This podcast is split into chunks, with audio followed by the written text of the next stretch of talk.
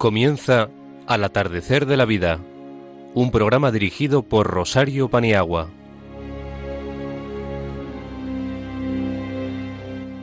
Buenas tardes, feliz Navidad a todos.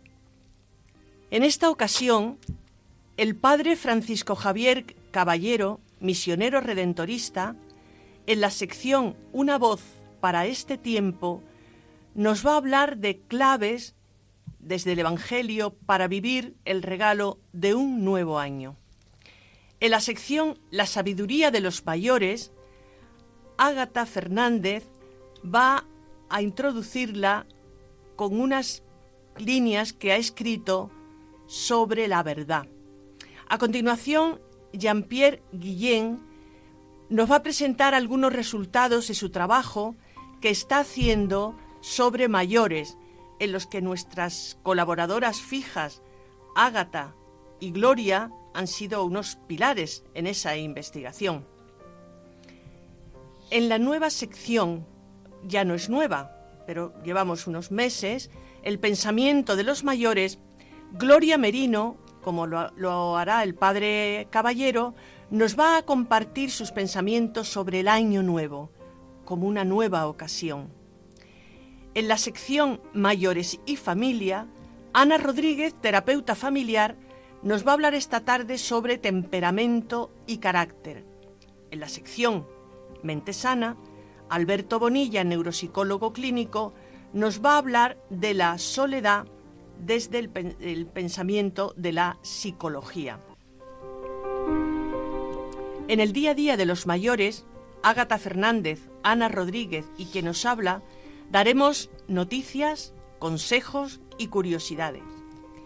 Y Pablo Rodríguez Osorio, poeta, nos va a recitar unas liras sobre la Navidad. La música elegida por Araceli Paniagua será en esta ocasión de George Sanfir, el pastor solitario. Contaremos con la inestimable ayuda de Rocío, una experta en estas lides, y con el deseo de pasar una hora juntos en esta gran familia de Radio María, adelante.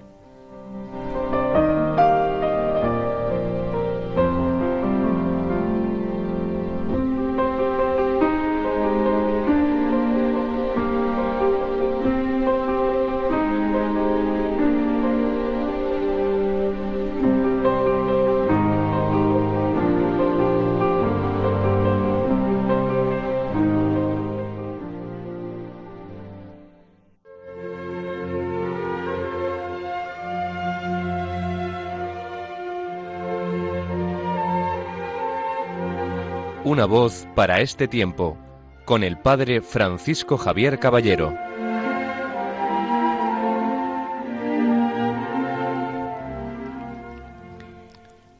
El Padre Francisco Javier Caballero, misionero redentorista, en esta tarde, casi casi final de año, nos va a hacer unas reflexiones sobre cómo vivir el año desde las claves del Evangelio, que son las claves que tenemos que seguir.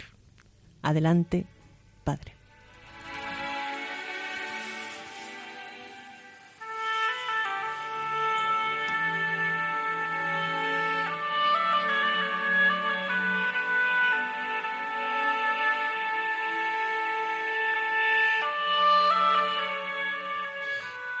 Queridos amigos de Radio María, Queridas personas mayores, muy buenas tardes. Nos acercamos a este tiempo que el Señor nos regala. Nos acercamos a ese nuevo año que sabe que tiene sabor a vida. Y es que la percepción del tiempo cambia con los años. En la infancia o en la adolescencia, el tiempo se convierte como en algo infinito, lento, que nunca termina. En la juventud el tiempo se convierte en un lugar a explorar y a veces a derrochar, no importa cómo o con quién. Cuando llega la edad adulta, el tiempo empieza a ser medido y pensado. Se comprueba que pasa deprisa, tanto que es imparable. Ya se tiene historia, ya se han realizado o se han truncado la mayoría de los proyectos personales. Y el futuro no se presenta como un horizonte infinito, más bien como algo que tiene su fin. Si seguimos avanzando, los primeros achaques y pruebas médicas se encargan de recordarnos que hemos pasado a una etapa nueva, en donde el cuerpo y una mezcla extraña de sabor y sin sabor que nos va dejando el paso de la vida, nos anuncia algo parecido a una cuenta atrás. Ahora sí, el tiempo no es inagotable y cada instante vale lo que una onza de oro. Quizá esta conciencia nos ayude a decidir que el año nuevo es un lugar precioso para construir algo que realmente merezca la pena. No es solo un tiempo de buenos propósitos y deseos, es más bien el momento para darnos cuenta de cómo estamos invirtiendo el tiempo y si esta inversión revierte satisfacción en nosotros o calidad de vida. Estamos llamados a discernir y a elegir muy bien el libro que queremos leer, la película que nos gusta ver, el café que queremos compartir, la solidaridad que podemos prestar porque llegará el momento en que no podremos leer todos los libros que quisiéramos, en que no será posible compartir todos los cafés o todas las películas que nos gustaría. No podemos conformarnos creyendo que vivir es sobrevivir o que pasar por la vida es ir tirando.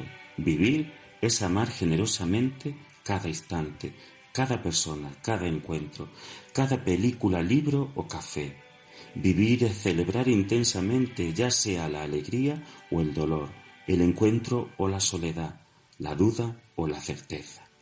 Vivir no es pasar por la vida de puntillas para no tener problemas, sino dejarnos contagiar por el riesgo de vivir que es en sí un problema y una solución.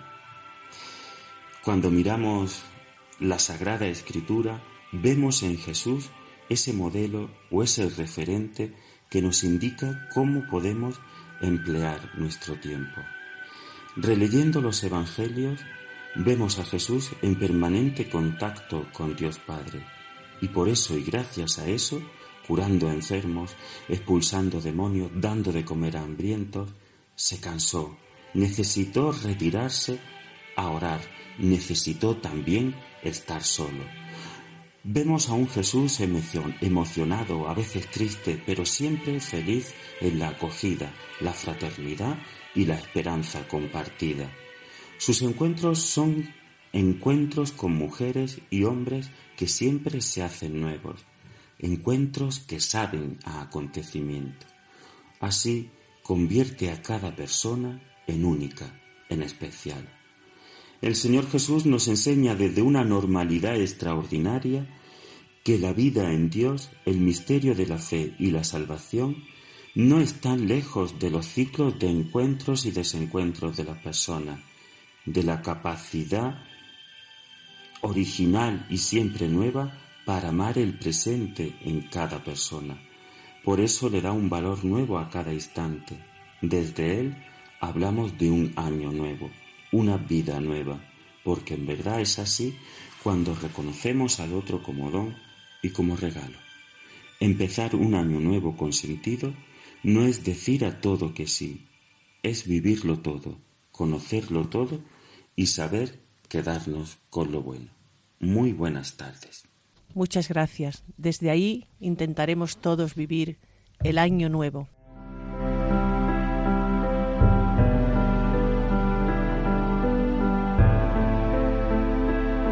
La sabiduría de los mayores, con Rosario Paniagua.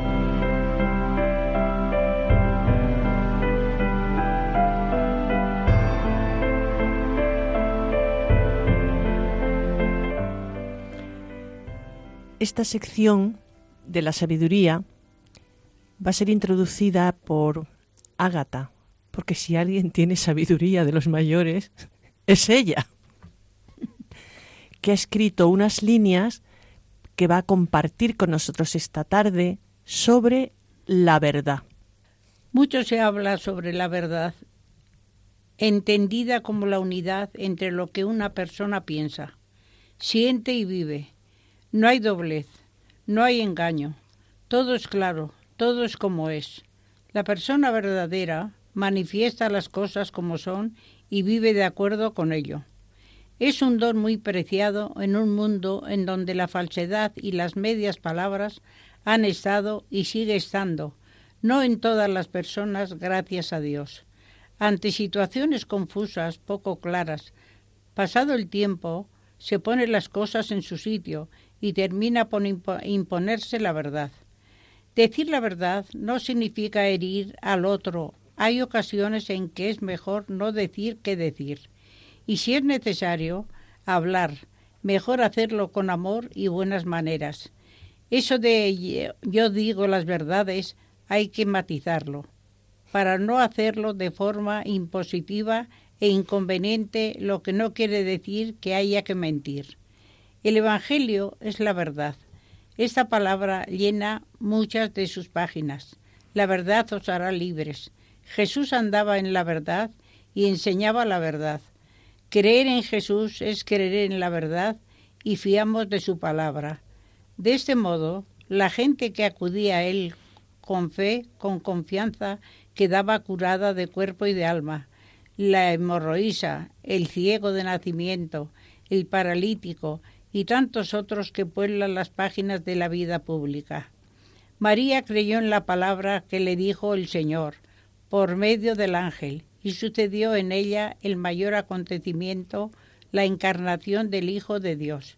Ella creyó, se fió de la verdad absoluta y aceptó el plan que dio sobre ella y de ahí sobre toda la humanidad. Las personas seguimos, creemos a lo que dicen la verdad y el máximo modelo lo tenemos en el que es camino, verdad y vida. Muy bien, Agata. Estupendo. Y ahora tenemos a Jean-Pierre Guillén, que nos va a dar los resultados y las conclusiones de un estudio muy bonito sobre, por lo menos nos parece en este programa, sobre la soledad y cómo amortiguarla, que luego Alberto dirá otros matices del mismo tema. Es bueno hacer eh, cosas iguales con distintos enfoques. Jean-Pierre ha entrevistado a nuestras queridas colaboradoras Ágata y, Gloria y esto es lo que nos va a contar. Jean-Pierre, adelante, estás en tu casa. Buenas tardes, Rosario. Eh, bueno, el programa pasado conversamos un poco sobre cómo las personas mayores pueden proponer pequeñas soluciones cosas sencillas, cosas prácticas para reducir la soledad no deseada en nuestros mayores. Hablamos sobre cuatro distintas soluciones, pero hoy básicamente nos vamos a concentrar en una de ellas, el mural de los consejos. Muy bien, que suena bonito, pero ¿qué es eso del mural de los consejos en la investigación que has hecho? El mural de los consejos básicamente es una representación visual de diferentes consejos que nos han dado los mayores y esto acá nos puede ayudar a poder transmitir este conocimiento de alguna manera para otras generaciones. Lo podríamos ubicar en distintos centros de mayores, en distintos centros de salud, residencias e iglesias, e incluso se podrían ubicar en lugares en parques públicos. Un poco déjame contarte que esta idea fue concebida tras escuchar distintas historias de las personas mayores con las que tuve la oportunidad de conversar. Historias de todo tipo, en verdad, tristes y alegres. Historias, por ejemplo, de salidas de domingo con los padres, historias de las vivencias durante la guerra civil, de los primeros amores, de las verbenas que se celebran en Madrid, incluso de pérdidas de algunos familiares. Son muchos años de vida, con sus altos y sus bajos, con momentos alegres y quizás otros que no tanto. Es por ello que cada una de estas personas, a cada una de estas personas me atreví a pedirles un consejo. Luego de, de todos estos años de vida, ¿Qué es lo que me podrían aconsejar? ¿Qué es lo que le gustaría transmitirme? En verdad me hacía mucha ilusión escuchar una reflexión de esta naturaleza. Imagínense, luego de tantos años, una pequeña cápsula de sabiduría que viaja en el tiempo. La sorpresa fue muy grata. Grandes consejos que hoy por hoy se pueden aplicar en nuestros distintos ámbitos. Qué interesante. ¿Quieres expresar los tres consejos que te dieron desde la altura de la vida desde, desde el espesor que dice Julián María de sus años? Sí, cómo no. Por ejemplo, el primero es un poco identificar necesidades para poder uno desarrollarse. El segundo, nunca dejar de ser uno mismo. Y el tercero, poco y bueno, doblemente bueno. Vamos a desarrollarlos un poco para poder expresarlo un poco mejor. El primer consejo fue sobre todo cómo identificar las carencias que uno tiene para conseguir un desarrollo, no tanto profesional, pero también personal. Todo fue tan simple como hacer un cuadro en el cual se refleje qué es lo que yo tengo ahora, qué es lo que necesito y cómo lo puedo conseguir. Así de simple. Lo más importante es ser sincero con uno mismo y las respuestas caen por su propio peso. Es una gran herramienta que se puede utilizar tanto para un desarrollo personal, para buscar trabajo, para conseguir una promoción, para casi cualquier cosa. Curiosamente, hoy en día el mundo de los negocios, las empresas, pagan miles de euros para que alguien les diga todos estos detalles. En este mundo empresarial lo denominan análisis de brechas, pero como vemos, este conocimiento ya nuestros mayores lo poseían desde hace muchos años. El segundo consejo, relacionado a nunca dejar de ser uno mismo, suena quizás un poco genérico, pero hoy en día tiene una gran aplicación. Según lo que eh, Nicolás Timbergen ha denominado, hoy en día vivimos con estímulos supernormales. Estos estímulos, básicamente, es una forma como el hombre, a través de, con el uso de la tecnología, puede modificar ciertos parámetros, ciertos patrones para lograr una mayor satisfacción en las personas. Por ejemplo, la edición de fotografías, en las publicidades, la edición de la voz de los cantantes. Tenemos miles de ejemplos. En esta era digital, donde en verdad casi todo puede ser editado y modificado, qué mejor consejo que nunca dejar de ser uno mismo, puesto que eso no lo vamos a poder cambiar. El último consejo va un poco para compartir lo que está relacionado al consumo. Poco y bueno, doblemente bueno. En estas épocas, justo que acaba de pasar de Navidad, se vienen años nuevos y estamos viendo también con augurio la venida de los reyes, muchas de las empresas nos hacen publicidades para comprar en sus locales regalos ideales para nuestros seres queridos. Sí, es cierto, es muy bonito regalar obsequios, sin embargo no hay que perder de vista la finalidad. No se trata de comprar muchas cosas, no se trata de comprar el regalo más grande. La finalidad siempre está en compartir, en compartir lo que uno tiene.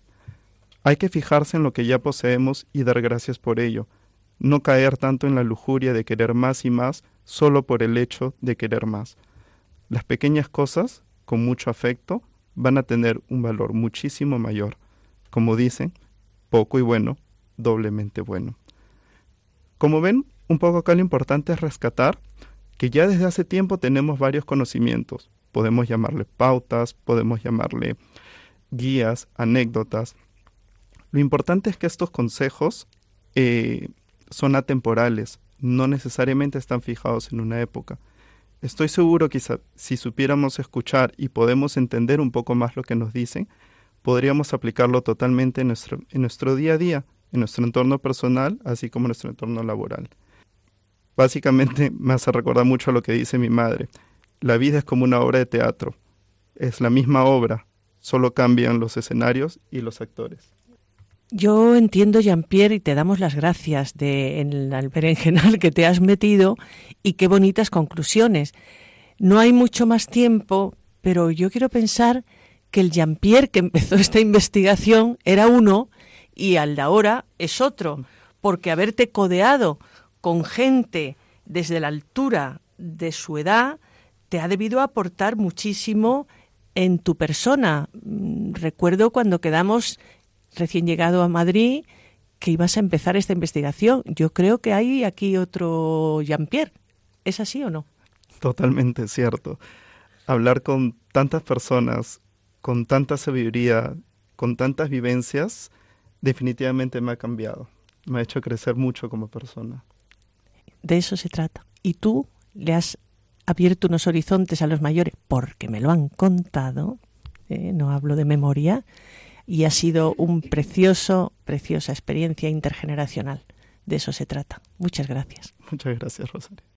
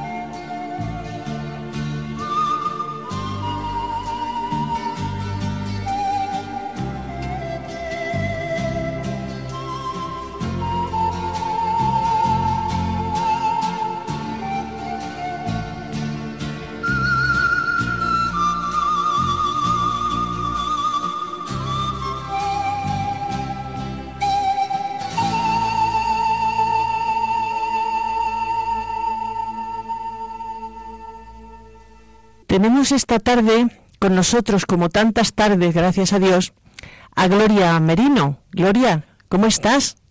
Muy bien, ¿y vosotras? Muy bien. Feliz Navidad. Igualmente. Eh, Gloria esta tarde, desde su sabiduría y todo el peso que le dan los años y el pozo, nos va a hablar sobre el año nuevo, como don de Dios, como una nueva oportunidad. Cuando quieras, Gloria, te escuchamos encantados. Buenas tardes a todos mis queridos radioyentes de Radio María. Dentro de pocos días comenzaremos un nuevo año. Es como una puerta que se abre dejando detrás de nosotros un año que ponemos con toda humildad en manos de Dios, pidiéndole perdón por todo lo malo que hayamos podido hacer y por todo lo bueno que no hemos hecho. También consideraremos todas las gracias y dones que Dios nos ha concedido y la protección que nos ha dispensado ante tantos peligros de los que nos ha librado. Por todo ello, elevar nuestra oración al Señor, cantando un Te Deum en acción de gracias y adoración como despedida del año que acaba. Pero al abrirse la puerta, aparece ante nosotros un nuevo año, en el que entraremos de la mano de la Virgen María, rezando esta vez el ángelus y cantando a Dios un fiat pleno de confianza con el, que, con el que nos pongamos en sus manos, sabiendo que comienza un año en el que nos tiene preparados dones y gracias que nos ayudarán a vivir felices cumpliendo su voluntad, como María. La naturaleza da gloria a Dios siguiendo sus ciclos y el reino animal siguiendo sus instintos. Así, la tierra es puntual en las estaciones del año y en cada una de ellas se llena de colorido, aromas y frutos. El firmamento alaba a Dios con el exacto movimiento de sus astros. Los mares con su belleza e inmensidad nos hablan de la grandeza de Dios. Leí en un escrito de Orígenes que en el reino animal las aves comienzan el día lanzándose al espacio, extendiendo sus alas y llenando el cielo de cruces. Lo rumiante es al despertar de su sueño y comenzar su actividad, su primera posición es la de ponerse de rodillas antes de erguirse, como adorando a su Creador.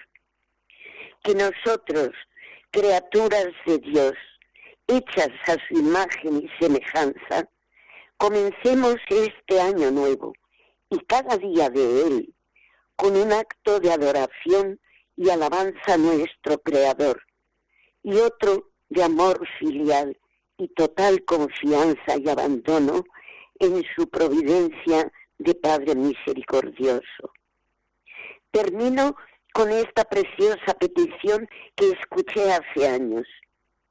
Señor, que nunca sea yo una nota desafinada en el maravilloso concierto de la creación.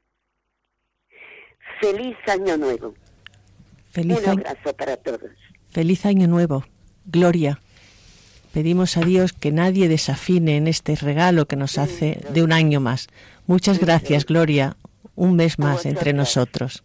Ya sabéis que Radio María se sostiene con tres pilares. Lo primero, la oración, que tiene un valor inconmensurable. Segundo, el voluntariado. Somos muchas personas los que tenemos la alegría y como una gracia de poder colaborar en este gran proyecto de la Virgen. Y también los donativos.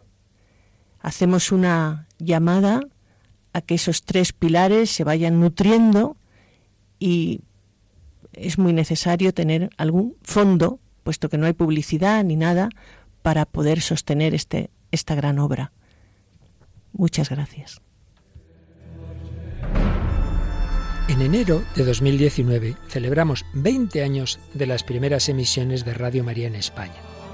En mayo del mismo año se cumplirán 100 de la consagración de España al corazón de Jesús. Y todo ello será posible porque hace más de 20 siglos hubo unos ángeles que dieron este mensaje. Os doy una buena noticia, una gran alegría, que lo será para todo el pueblo.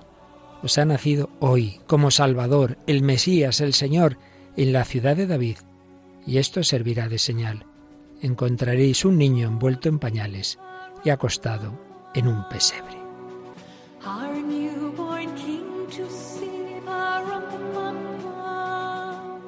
Es también la buena noticia que transmite Radio María, gracias a los que lo habéis hecho posible durante 20 años con vuestra oración, voluntariado y donativos. Esperamos seguir contando con vuestra ayuda en el futuro. Puedes informarte de cómo colaborar llamando al 91 822 8010 o entrando en nuestra página web radiomaria.es. Para seguir anunciando y deseando a todos una santa y feliz Navidad.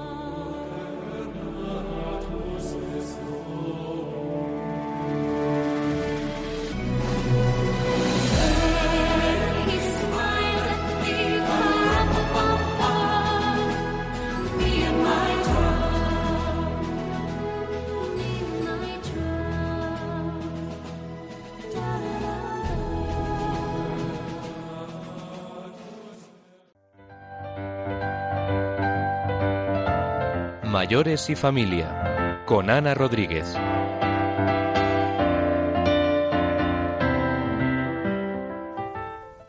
Buenas tardes, Ana. Buenas tardes. Un gusto que volvamos a coincidir todos en este final de año. Ana Rodríguez es terapeuta familiar y en esta tarde nos va a hablar del temperamento y el carácter. Todo tuyo, Ana. Te escuchamos. Gracias. Buenas tardes amigos y una vez más estamos aquí para recordaros cosas que pueden ser interesantes. He elegido este tema porque son los dos aspectos más importantes de nuestra personalidad, el temperamento y el carácter. El temperamento es la materia prima, el material sobre el que se modela el carácter y en definitiva la personalidad. Es algo innato, heredado e inmodificable, mientras que el carácter es el resultado de actuar sobre esa materia prima en el que influye el entorno, las personas que nos rodean y la educación recibida. El carácter es algo adquirido, modificable y educable. Es decir, con el temperamento nacemos y en la infancia y adolescencia se nos va configurando el carácter en un proceso evolutivo y todo ello va a definir nuestra personalidad, nuestro modo de ser y de actuar.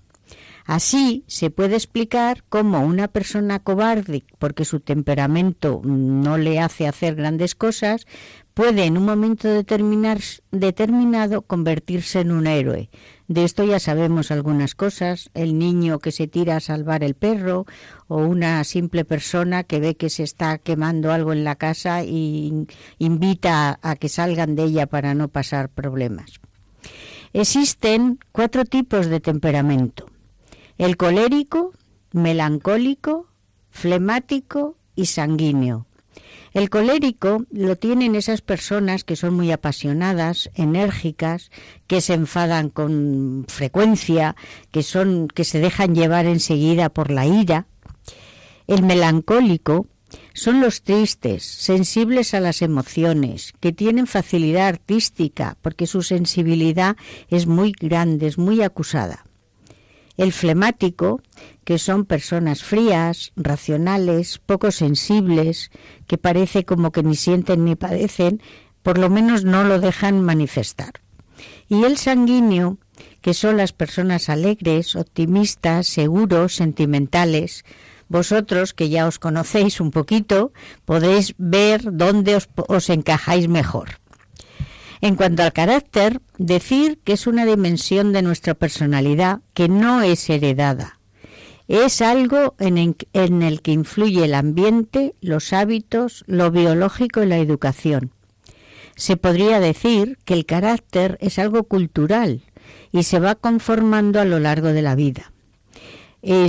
para aclarar estas dos dimensiones, diremos que el temperamento es como los cimientos de un edificio, mientras que el carácter es la construcción de ese mismo edificio. No sé si queda claro. Lo que yo pretendo es que no mm, confundamos estos dos términos porque ya veis que no son iguales. Además de esto que nos has dicho, ¿qué nos aportan los aspectos de temperamento y carácter en nuestra personalidad? Pues aspectos muy curiosos. Con el temperamento nos viene dado el ADN y con él muchas cualidades genéticas, el color de los ojos, el del pelo, la estatura, la tendencia a engordar o adelgazar, las manías que también se heredan, si son coléricos o son melancólicos, la propensión a ciertas enfermedades, como la diabetes, la artrosis, la tensión. Estoy segura que muchos de vosotros sois testigos de que en generaciones posteriores aparecen estos riesgos. Hay nietos que se parecen a abuelos, gestos que nos han sido transmitidos a través de las generaciones y que hay cosas que nos gusta porque se repiten, hay otros que no nos gustan tanto, pero la genética es así. En cuanto al carácter, los niños van imitando conductas de mayores y van incorporando aspectos que les gustan de los padres, abuelos, del colegio, porque hay que tener en cuenta que se copia todo, los aspectos buenos y los malos. Entre los malos hay que señalar las palabras malsonantes, los adjetivos peyorativos, la falta de respeto. Se ha comprobado que en familias desestructuradas, donde el respeto no existe, los hijos aprenden a tratarse de manera poco o nada respetuosa. Con la edad, además, y después de haber vivido mm, todos los años que ya todos tenemos encima, tenemos cantidad de experiencias que unas son más bonitas que otras, más alegres que otras, pero sí que es verdad que gracias al carácter muchas de estas cosas las hemos podido modificar y hemos dado un nuevo rumbo a nuestra vida.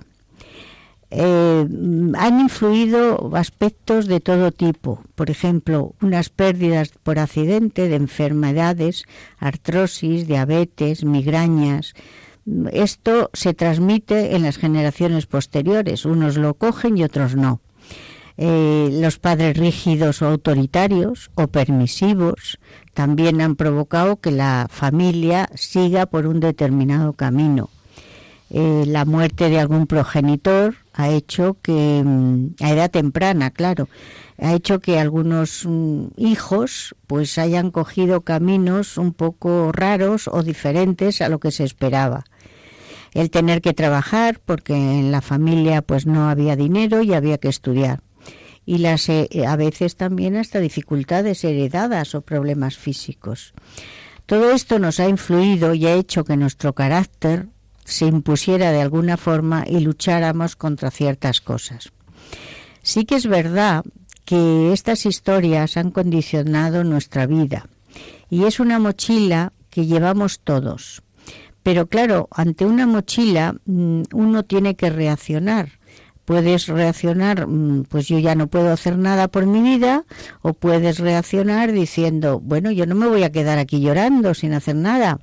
Y ha sido vuestro carácter el que ha hecho que cambiarais, que dierais un giro a vuestra vida, habéis trabajado, habéis superado muchos obstáculos, habéis creado una familia o os habéis dedicado a otras cosas que os han llenado, a vuestra formación, y todo ello en el fondo es porque habéis madurado y os habéis convertido en maestros de generaciones posteriores.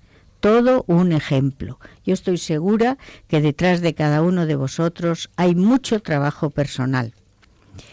Y esto además muchas veces lo habéis hecho de manera inconsciente, pero al final habéis conseguido darle a vuestra vida lo que queríais darle. Y todo ello gracias al carácter. Por último, Ana, De todo esto mm, parece deducirse que el carácter tiene una enorme importancia en la formación de nuestra personalidad. Vamos concluyendo con esta reflexión tan interesante. Claro que la tiene. Ten en cuenta que el carácter es moldeable y con ello podemos controlar las emociones y modificar las conductas. Hay cosas que nos han hecho daño y las hemos podido cambiar. Quiero hacer aquí una alusión o desmitificar ciertas cosas cuando dicen, por ejemplo, que una persona tiene mucho carácter. El carácter es el dominio de la voluntad. Y el tener carácter no quiere decir que una persona sea muy rebelde o peleona, que también, ¿eh? Pero sí que una persona con carácter conoce sus puntos débiles, su temperamento y sacará fuerzas con su voluntad para cambiar ciertas adversidades. También hay otro mito que es esta persona es que es muy temperamental, como si reaccionar eh, eh, lo siguieran haciendo a través de algo que es improvisado y entonces dicen lo primero que se les pasa por la cabeza. O sea que no hay que confundir el tener carácter ni el ser temperamental. El amor y la amistad, el ser amable con los demás, todo esto nos va a ayudar mucho, porque además hay una frase, ya sabéis que yo soy bastante refranera, que dice se gana más lamiendo que mordiendo. Así que pasar la manita por el lomo de la gente, eso os va a llevar a buenos sitios. Eh, tengo que hacer que ahora mismo nos vamos a reunir en estas fiestas, ya nos estamos reuniendo y hay que tener en cuenta que nos vamos a juntar para pasar unos, unos ratitos buenos. Me tengo que quedar con lo bueno, con lo positivo, desterrar lo negativo, no me cuesta ser amable con la gente, si tampoco es tanto esfuerzo. Por eso es bueno mm, predisponeros un poco hacia las fiestas que vamos a vivir, donde nos vamos a juntar con ese cuñado que no nos cae tan bien o con ese suegro que parece que tampoco es de nuestro agrado. Vamos a llevarnos bien. Yo recomiendo también adelantarnos a las situaciones y así para que no nos pillen desprevenidos evitar ciertas problemas o ciertos, eh, eh, no sé, temas que pueden ser conflictivos, la política y estas cosas. ¿Qué ganamos además con sacar temas que nos pueden llevar a enfrentarnos? Vamos a dejar las cosas bien y vamos a pensar que un niño salvador viene a nuestro corazón para ayudarnos a iniciar la andadura de un nuevo año que comienza. Dejémosle entrar. Muchas gracias, Ana. Yo creo que se trata de que tengamos muy buen carácter en este año. Que se puede modificar. Que se puede modificar y podemos ir avanzando en una mayor convivencia y mejor.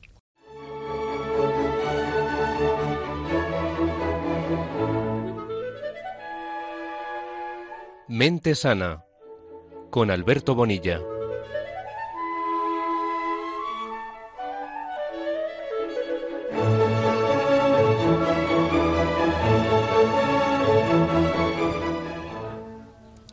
Bueno, Alberto, qué gusto también que estés entre nosotros un mes más, que ya vamos siendo veteranos. Alberto es neuropsicólogo clínico y en esta tarde nos va a hacer unas reflexiones sobre la soledad desde el punto de vista psicológico.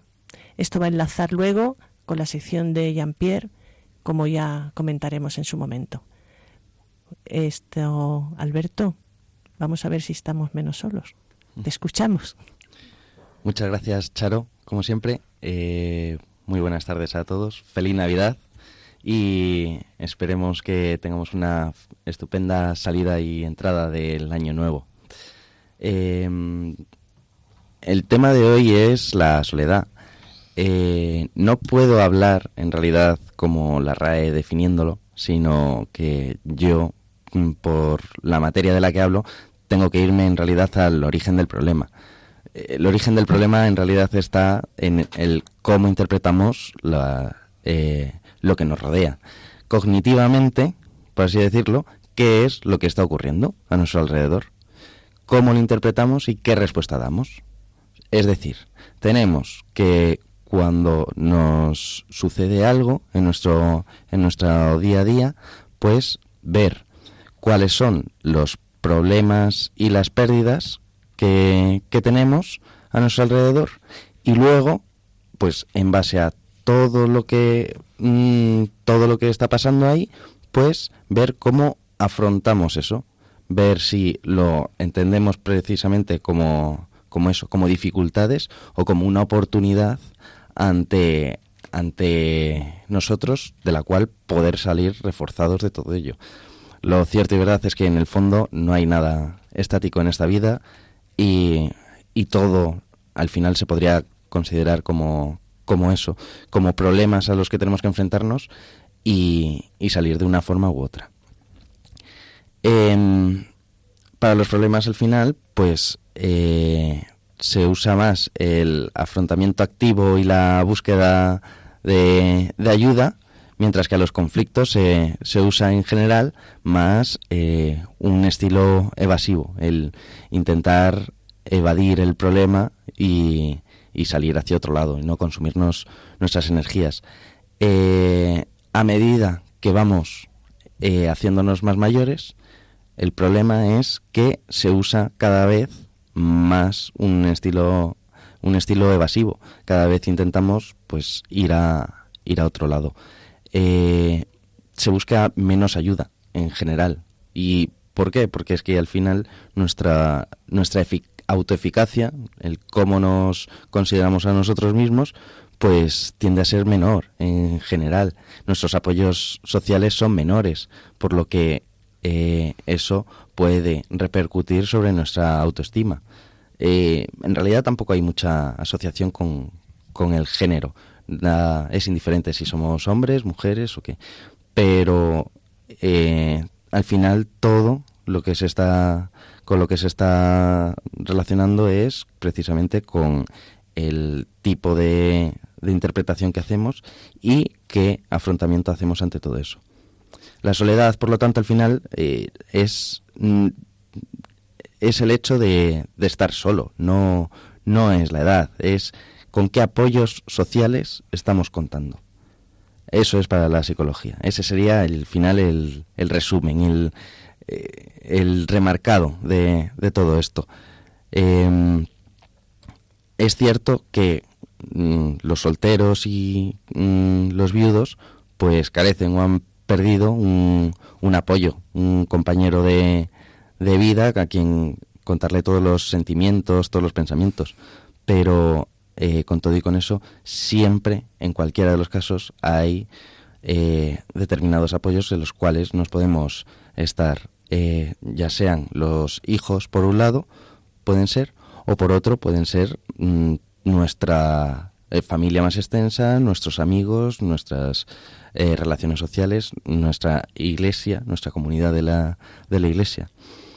es cierto que se ha investigado mucho que, mm, que a medida que la gente tiene una edad bastante avanzada, se habla mucho de la, de la soledad de una soledad mucho más acusada, pero lo que influye muchas veces que no de lo que nos ha hablado es de las limitaciones físicas que hay en determinados en determinados momentos. Entonces, eh, obviamente, obviamente eh, hay que tener en cuenta con qué contamos y poder eh, actuar en base en base a eso. Pero al final lo importante es eh, poder salir, poder eh, actuar en base, en base a ello. Alberto, creo que te voy a hacer una sola pregunta que puede resumir lo que queremos eh, saber más, ¿no? De todo lo que ha hablado Jean-Pierre antes, ¿qué piensa la psicología de este tema? ¿Qué es realmente la soledad? y cómo se puede abordar, que de eso se trata. Y con esto finalizamos tu intervención. Pues mm, lleva un tiempo los, los ayuntamientos haciendo un, abordaje de, todo esto. Es una problemática realmente, realmente difícil y que, y que ahonda en la sociedad y de hecho cada vez de una forma más incisiva.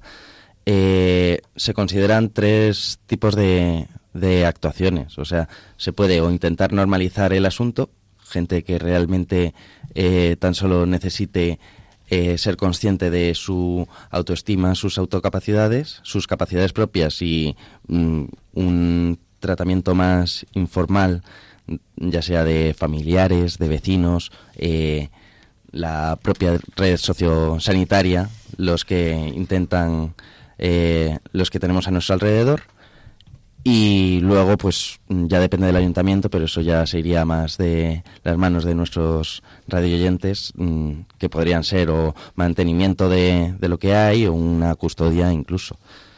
Y poco más, la verdad. La verdad que da pena que las secciones tengan su tiempo, pero luego se puede ir elaborando en casa con todo lo que nos están aportando los, los profesionales.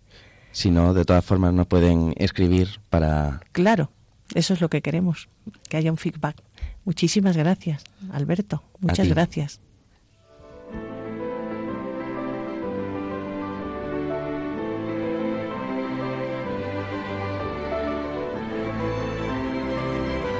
El día a día de los mayores.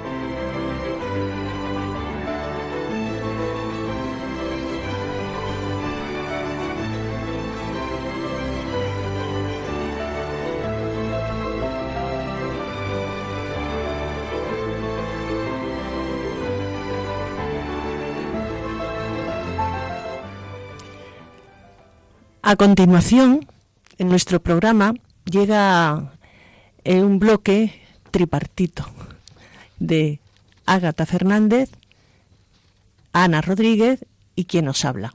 Ágata, adelante.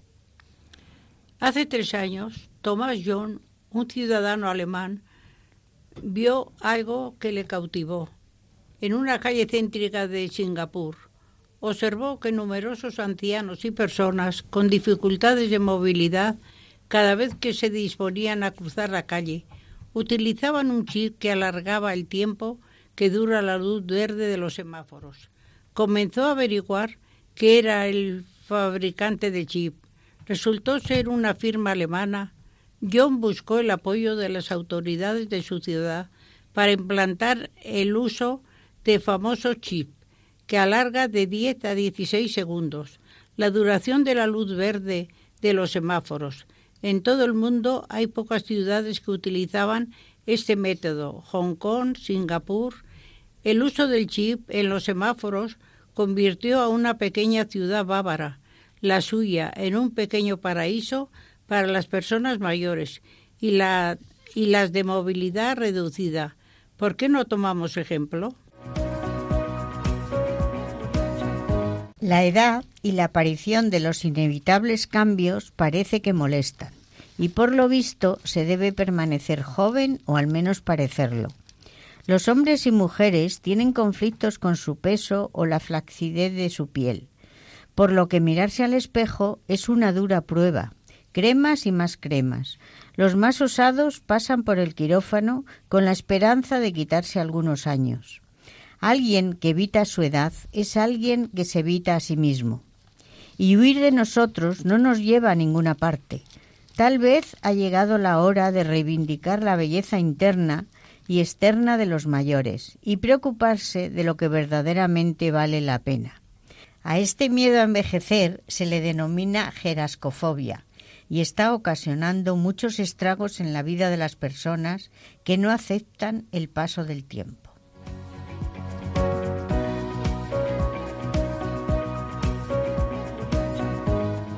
Para finalizar, una noticia de Año Nuevo, alegre. La señora boliviana Julia Flores Colque posó para las cámaras el pasado agosto en su casa de Sácaba, en el departamento de Conchabamba. En la foto, esta señora mostraba su cédula de identificación con su fecha de nacimiento, nada más y nada menos que 1900.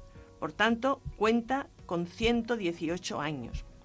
Doña Julia no se casó nunca, no tuvo hijos y ahora es su sobrina nieta la que la cuida y supervisa todo el bienestar de su ancianísima tía.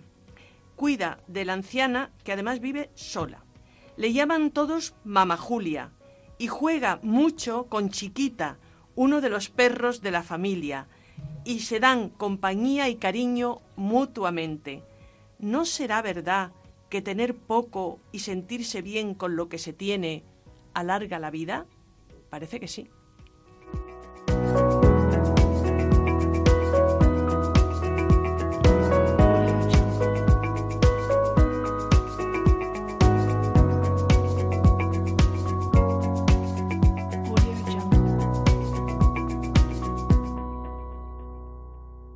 Pablo Rodríguez Osorio ha compuesto unas liras sobre la Navidad.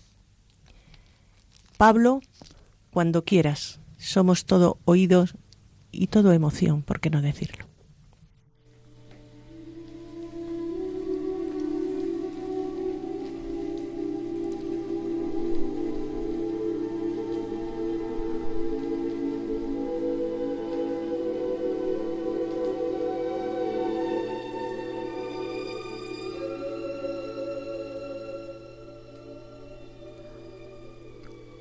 Al samaritano, al mismo Dios le diste tu morada, tendiéndole una mano, sin exigirle nada la tarde, por la noche ya cercada. Pues nadie le quería dejar porque naciera un aposento, aquella noche fría, mas noche de contento. Tú le diste calor, amor y aliento. Le abriste de tu alma de par en par la puerta y le ofreciste sosiego, paz y calma. Bajar, tú sí entendiste el misterio de Dios, pues lo acogiste.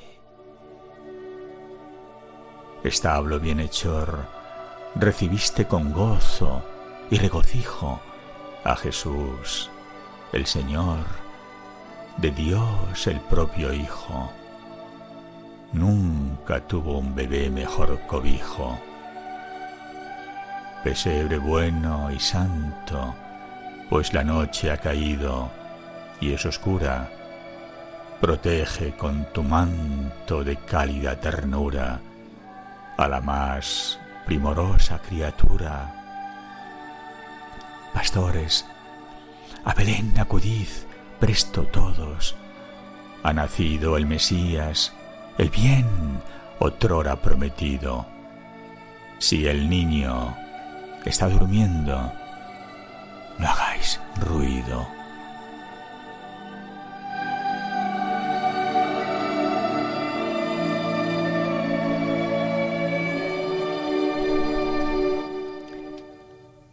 Toca la hora de cerrar, pero solo por un mes, ¿eh? Damos las gracias al padre Francisco Javier Caballero, a Ágata Fernández, a Ana Rodríguez, a Alberto Bonilla, a Gloria Merino, a Jean-Pierre Guillén, a Pablo Rodríguez Osorio, Araceli Paniagua, que ha seleccionado la música en esta ocasión del el pastor solitario del rumano George Sanfir. Y a Rocío, nuestra auriga en esta tarde casi final de año. Gracias a todos los que nos escucháis.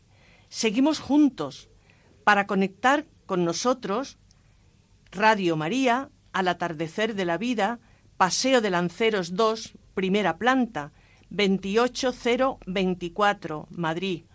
Si no habéis podido oír el programa en esta tarde, podéis entrar en www.radiomaria.es y buscar al atardecer de la vida y lo podéis escuchar en diferido. Solo nos falta decir nuestra frase, nuestra idea fuerza, que seguiremos dando fruto y a ser posible fruto abundante. A continuación podéis escuchar la liturgia de la semana. Hasta muy pronto, amigos. Volveremos el día 26 de enero. Muy feliz año nuevo a todos. Hasta muy pronto. Hemos dicho que hay que dar frutos y conectar con nosotros el 26 de enero. Muchas gracias.